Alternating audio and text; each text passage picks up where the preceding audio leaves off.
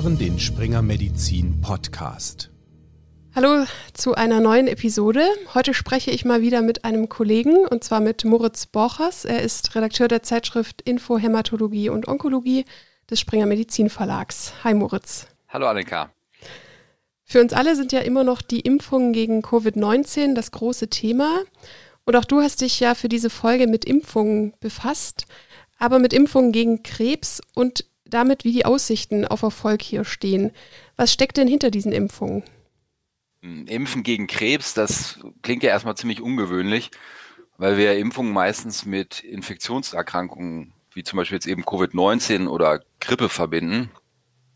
Aber tatsächlich wird auch in der Onkologie schon seit langem daran geforscht, Impfstoffe zu entwickeln, die dem Körper helfen, gegen Tumoren vorzugehen. Okay, das ist jetzt noch ein bisschen abstrakt. Machen wir es doch mal ein bisschen konkreter. Wie will man denn mit Impfstoffen Krebs bekämpfen? Grob gesagt gibt es im Moment zwei Ansätze, Impfstoffe gegen Krebs einzusetzen. Ansatz 1, hier impfe ich gegen bestimmte Erreger, die Krebs auslösen können.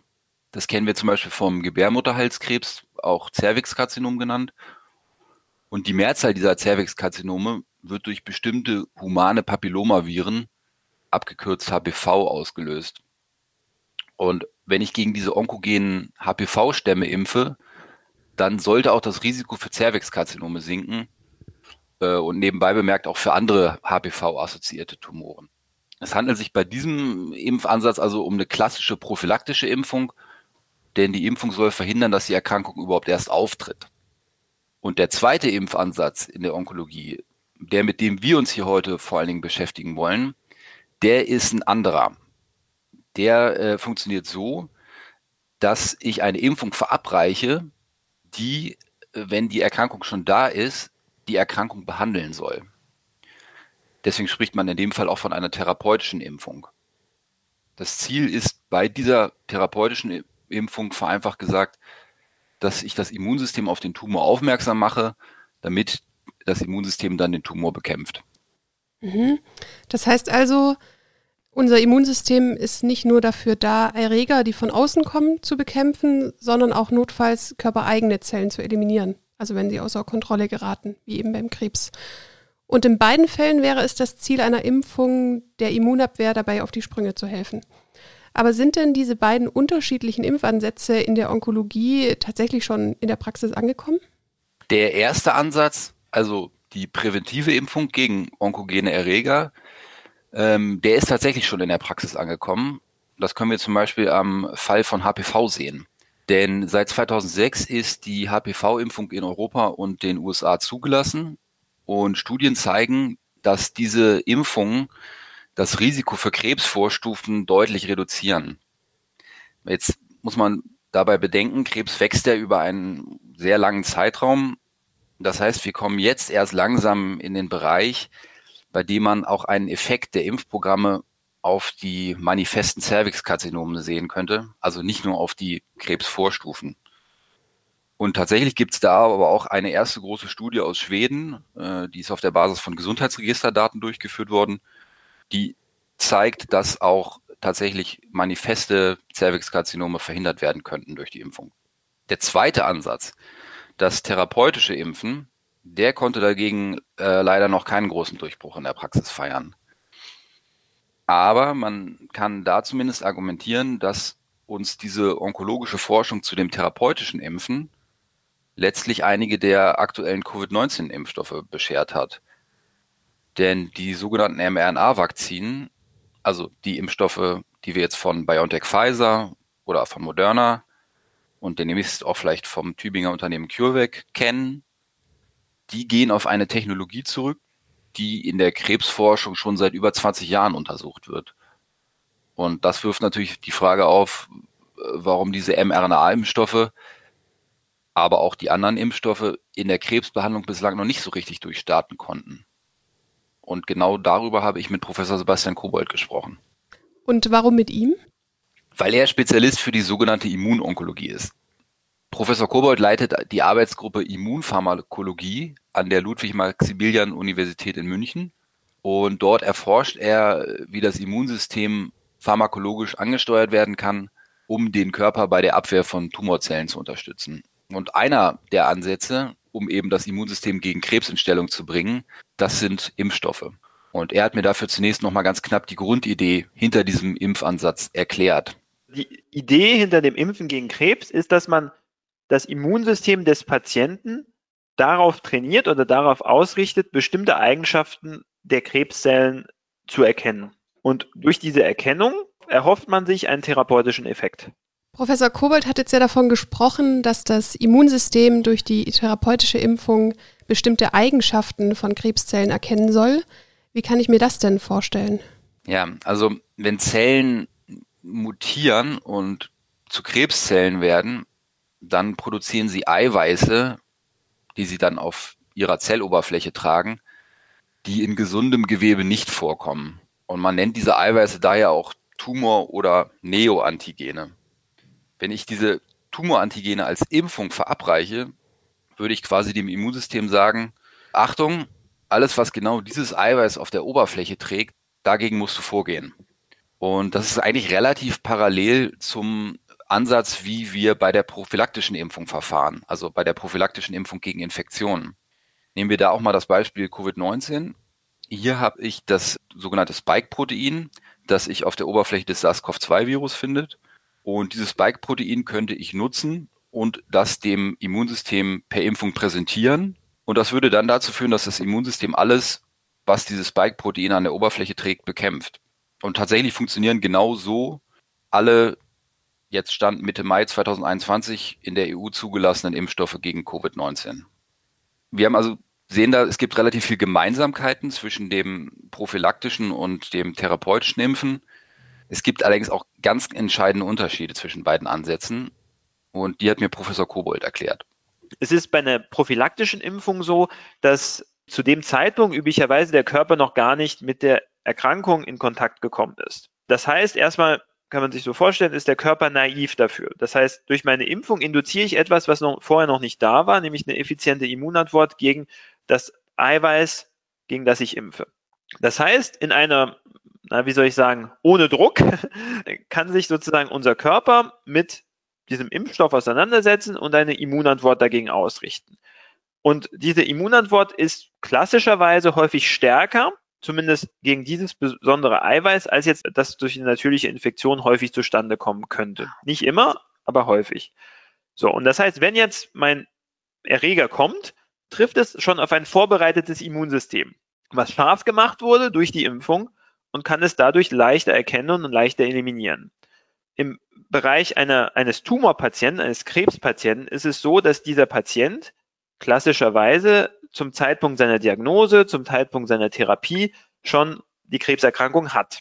Das heißt, konkret entwicklungsbiologisch oder, oder von der Entwicklung der Krebserkrankung her besser gesagt, ist es so, dass sich der Körper dieses Menschen schon seit Jahren mit dieser Erkrankung auseinandersetzen musste und so auch sein Immunsystem.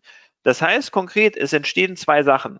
Das einerseits, dass wahrscheinlich die Krebszellen, die sehr leicht durch eine Immunantwort zu eliminieren sind, schon weg sind, weil äh, der, der Körper sie schon rausgezogen hat. Gleichzeitig entwickelt sich etwas, was man auch als Toleranz bezeichnet. Also das heißt, das ist ja ein natürlicher Vorgang, den jeder Mensch hat, der verhindert, dass eine überschüssige Immunantwort entsteht und uns krank macht, reduziert der Körper die, die Höhe oder die Stärke einer Immunantwort, indem es gewisse Bestandteile von Zellen, von Eiweißen, auch von Krebszellen toleriert. Und darin liegt auch das ganze Problem. Dadurch, dass das unser Immunsystem gelernt hat, mit diesen fremden Bestandteilen der Krebszellen zu leben, muss letztlich eine Impfung diese Toleranz ja, oder dieses Tolerieren durchbrechen. Und diese beiden Punkte, also die resistenten Tumorzellen und das quasi an diese Zellen gewöhnte Immunsystem, die führen jetzt dazu, dass es so schwer ist, eine therapeutische Impfung gegen Krebs zu entwickeln? Ja, ganz genau die Tumorzellen missbrauchen sozusagen die eigentlich sinnvollen Toleranzmechanismen unseres Immunsystems. Und das machen sie, indem sie Signale aussenden, die zu einer Hemmung der Immunzellen führen. Und eine erfolgreiche Impfung müsste also auch noch diese Hemmung aufheben. Und das ist aber noch nicht alles. Hören wir hierzu nochmal Professor Kobold. eine Vakzinierung müsste noch mehr leisten. Sie muss die Immunantwort wieder ermöglichen und sie muss eine neue Immunantwort gegen das, was geimpft wird, entstehen lassen.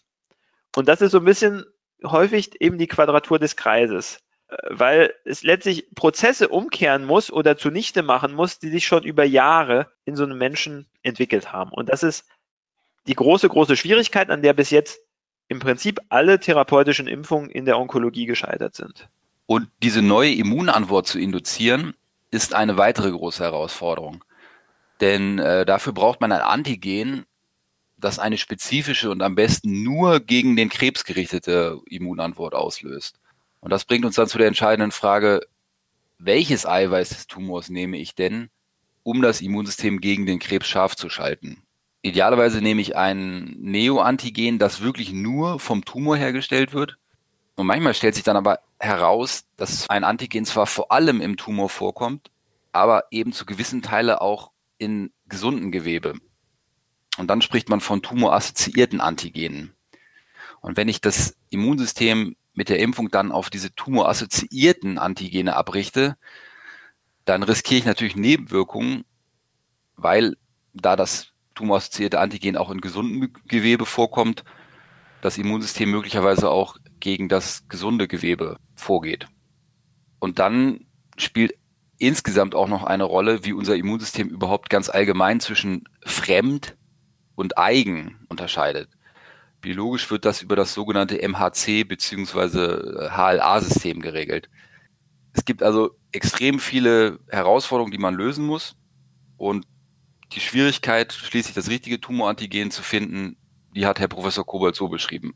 Das Problem ist dann einfach da sicherlich neben den vorgenannten Problemen der Toleranz und, und der äh, Immunsuppression ist einfach die extreme Heterogenität, weil diese Mutationen, diese krebsspezifischen Mutationen häufig einerseits sehr spezifisch sind für ihren Patienten.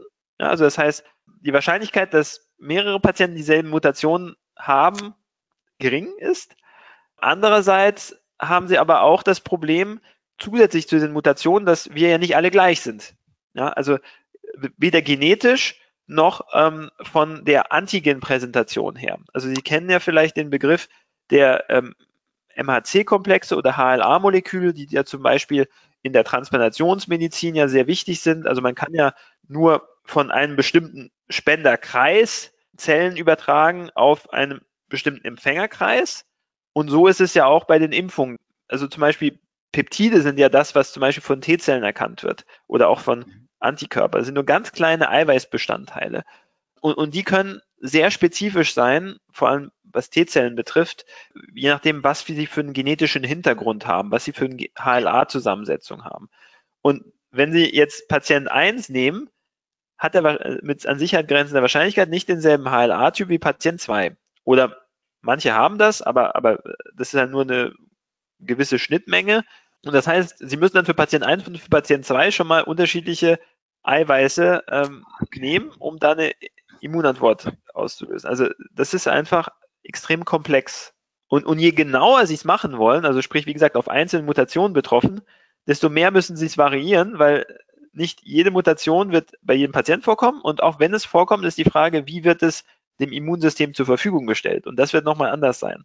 Ich habe Professor Kobold dann noch gefragt, ob man sich eher auf äh, Neoantigene konzentriert, die bei vielen PatientInnen im Tumor auftauchen, also die ganz allgemein typisch für eine bestimmte Tumorerkrankung sind, wie zum Beispiel sagen wir jetzt mal das Melanom, oder ob man eher in Richtung individuelle Neoantigene geht. Also Neoantigene, die ganz spezifisch nur bei einer Patientin oder einem Patienten auftreten. Aus meiner Sicht werden beide Wege verfolgt. Keines von beiden ist einfach, aber ich sag mal, es ist sicherlich einfacher, mutierte Proteine oder Eiweiße zu finden, die in einem Patienten vorkommen, aber welche zu finden, die in mehreren Patienten oder idealerweise in allen Patienten einer Erkrankung vorkommen, ist extrem schwierig bis nicht möglich, weil jede Krebserkrankung ist im Prinzip einzigartig, auch wenn sie sicherlich mit anderen Krebserkrankungen derselben Art vieles gemeinsam hat, aber ist auch vieles anders. Gerade was Mutationen betrifft. Jetzt haben wir so viel von Herausforderungen und Problemen bei Tumorvakzinen gehört. Hat es denn bisher überhaupt jemals ein Tumorimpfstoff zur Zulassung geschafft? Also wenn wir es jetzt mal auf Europa beschränken, dann äh, gab es nach meinem Kenntnisstand bisher nur eine Tumorvakzine, die äh, zugelassen worden ist. Und das war das Sipuleucel T. Das hatte 2013 eine Zulassung für die Therapie des Prostatakarzinoms erhalten. Und äh, du hörst jetzt schon daran, dass ich die Vergangenheitsform gewählt habe. Der Hersteller hat die Zulassung 2015 widerrufen lassen. Es ist also derzeit nicht zugelassen. Und diese, dieser Zulassungswiderruf liegt wahrscheinlich daran, so wird es zumindest in der Fachwelt gemutmaßt, dass das Verhältnis von Kosten, Nutzen und Anwendbarkeit für das Präparat letztendlich eher ungünstig war. Für zwei andere Tumorvakzinen, das äh, Dasiprotimut T bzw. Oncophage, äh, wurden Zulassungsanträge bei der Europäischen Arzneimittelagentur äh, bei der EMA eingereicht. Diese wurden aber abgelehnt in einem Fall, beziehungsweise vom Hersteller wieder zurückgezogen, nachdem der EMA-Ausschuss für Humanarzneimittel ein negatives Votum ausgesprochen hatte. Also das heißt, die haben die Zulassung nicht empfohlen. Und das heißt, dass im Moment, also jetzt Ende Mai 2021, in der EU und damit in Deutschland kein einziger Tumorimpfstoff zugelassen ist. Und das spiegelt ganz sicher die schwierige äh, Situation wider, die großen Herausforderungen, die zu lösen sind, von denen wir ja eben heute gehört haben. Okay, das sieht jetzt erstmal nicht so gut aus, aber wie will man denn diesen Herausforderungen begegnen? Gibt es da denn neue Ideen? Ja, die äh, gibt es. Der eine oder andere hofft zum Beispiel darauf, dass Tumorvakzinen erfolgreich sein könnten, wenn man sie zusammen mit einem Medikament verabreicht, das die Hemmung des Immunsystems aufhebt. Und diese Medikamente, die da diskutiert werden, das sind die sogenannten Checkpoint-Blocker oder auch Checkpoint-Hämmer oder Checkpoint-Inhibitoren genannt. Und wurde dieser Kombinationsansatz schon mal in Studien untersucht? Der Ansatz wurde bereits untersucht, in der Tat, und äh, wird es übrigens auch immer noch aktuell. Äh, Gerade läuft zum Beispiel eine Studie beim Melanom, die führt das Team äh, um Ur Shahin und Özlem Türeci durch. Das sind die beiden Forschenden, die mit BioNTech die erste mRNA-Vakzine gegen Covid-19 zur Marktreife gebracht haben. Aber Herr Professor Kobold hat mich in diesem Zusammenhang ähm, nochmal auf was ganz Wichtiges hingewiesen, also was die Frage von Kombinationen aus Checkpoint-Hämmern und Tumorvakzinen betrifft.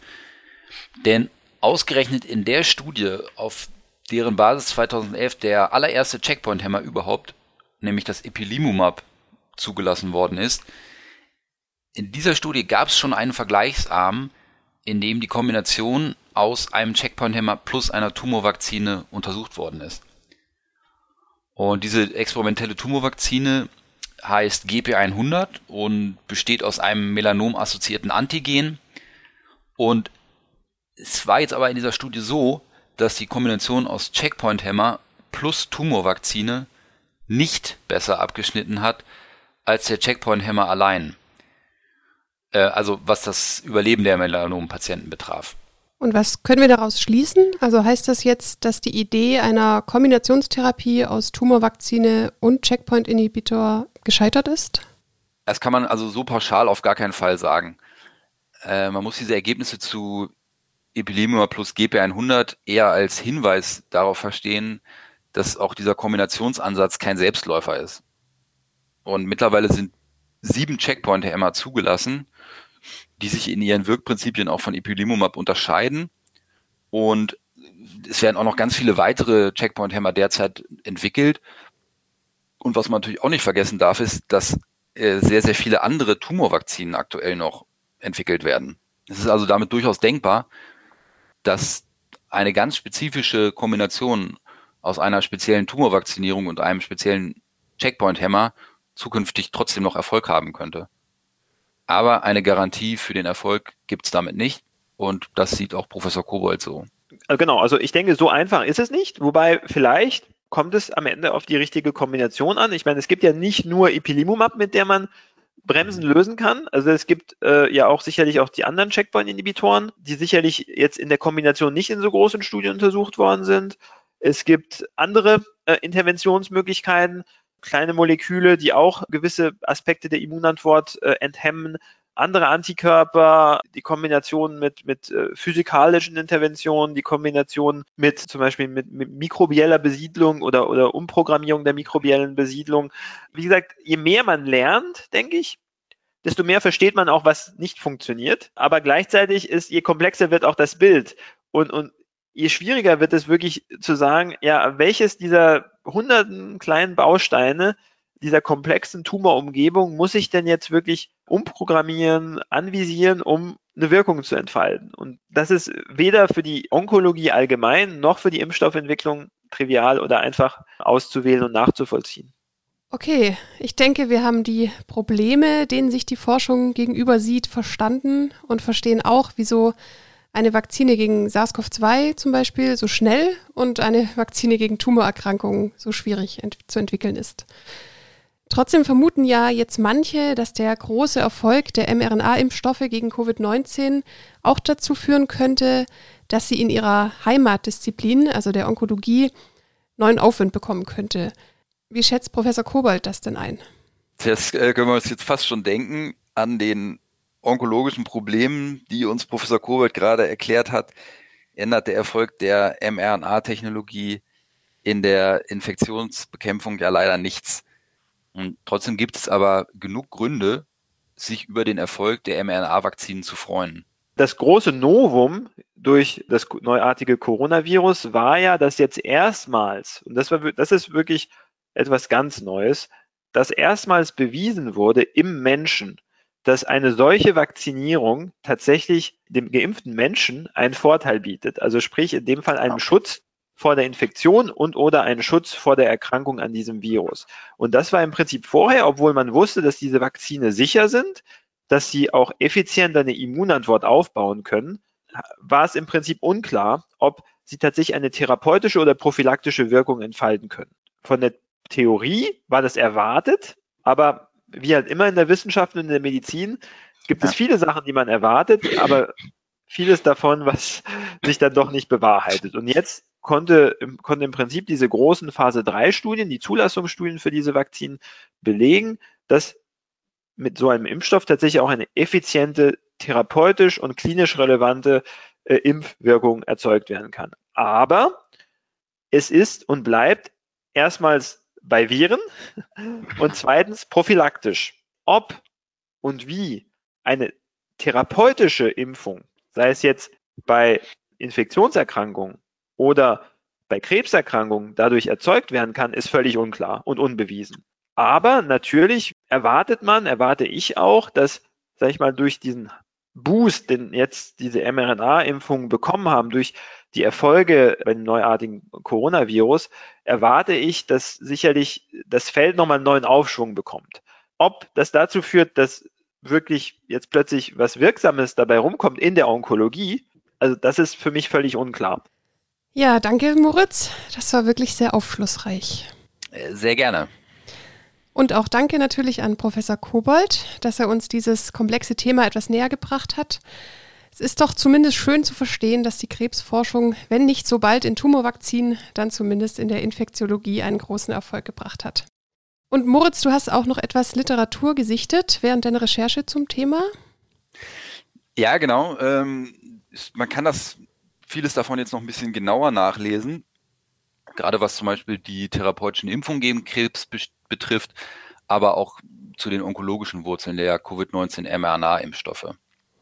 Genau, und die verlinkten Beiträge sind dann auf springermedizin.de für medizinisches Fachpersonal lesbar, wer eben noch mehr zum Thema wissen möchte.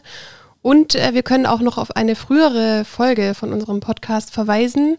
Da haben auch Moritz und ich zum ASCO gesprochen letztes Jahr und zu neuen Therapien bei Brust- und Darmkrebs. Und da haben wir auch die Checkpoint-Inhibitoren noch ein bisschen näher erklärt, falls das jemand interessiert.